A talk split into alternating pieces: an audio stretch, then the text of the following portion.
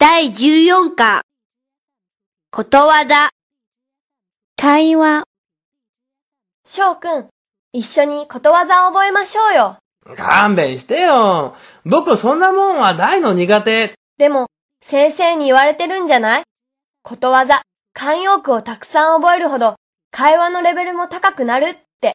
それはそうだけど、僕のような石頭に、もうこれ以上ことわざなどの入る隙間はないよ。じゃあ、私が学んできた連想法でトライしましょうか。連想法？それは何、説明するより実践。例えば、私は東大元暮らしを発音して、翔くんはその意味を当てるとか。うーん、面白いかも。東京大学の下で暮らすことじゃないかな。ブブー。東大元暮らしはね、東大はすぐ下が暗いことから手近なことがかえってわからないという意味ですよ。へえ、それは面白い。もう一つちょうだい。たまに傷。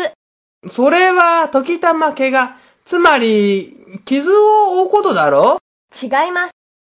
たまに傷は、ほとんど完全である中に、たまたま一つだけある、わずかな欠点のことですよ。おほうまさに、僕のことを言ってるね。どこが？次。親はなくとも子は育つ。やっぱり僕のことだ。僕は今まで親を泣かせてきたけど、ちゃんと大学まで入ってるぞ。いいえ。実の親が育てなくても、子はどうにか成長していくもので、世の中のことは、さほど心配したものではないという意味ですよ。そうか。じゃあ次。住めば都。なるほど。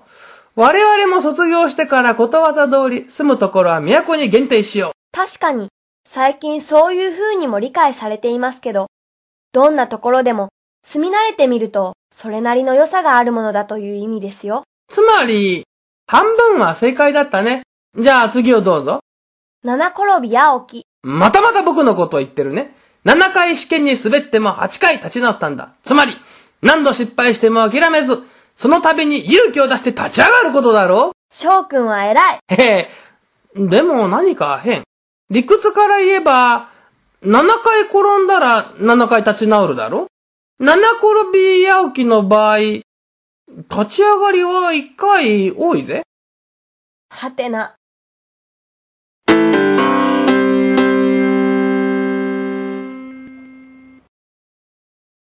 強化練習。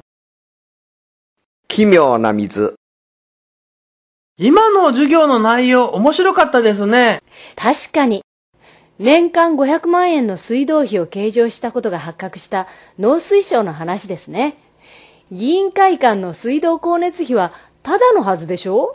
ええしかもごまかして、なんとか還元水を使っていた。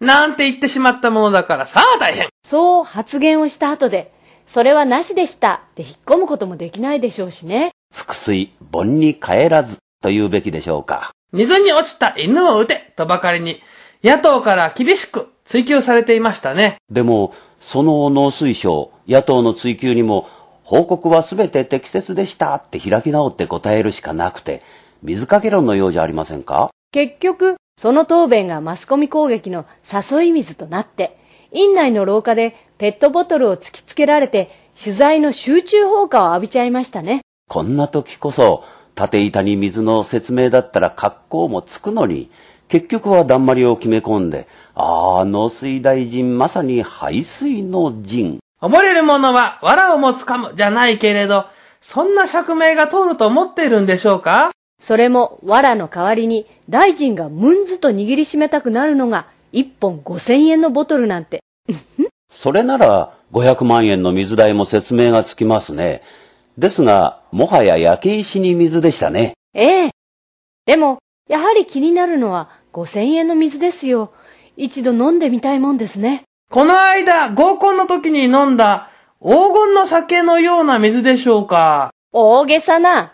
あれは黄金の酒じゃなくて、たかが金箔の入った2500円のものに過ぎないでしょ大臣の水とは比べ物にはなりませんよ。それにしても5000円の水。飲んで何かご利益があったんでしょうかね。さあね。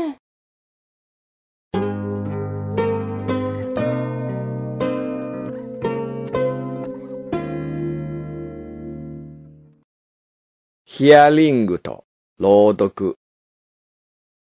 小学校の運動会で、親子二人三脚をすることになった。各自、足を結ぶものを用意しなければならなかったので、手頃な紐はないかと探していると、息子が、ここに片足ずつ入れて走れば？と言って、自分のパンツを持ってきた。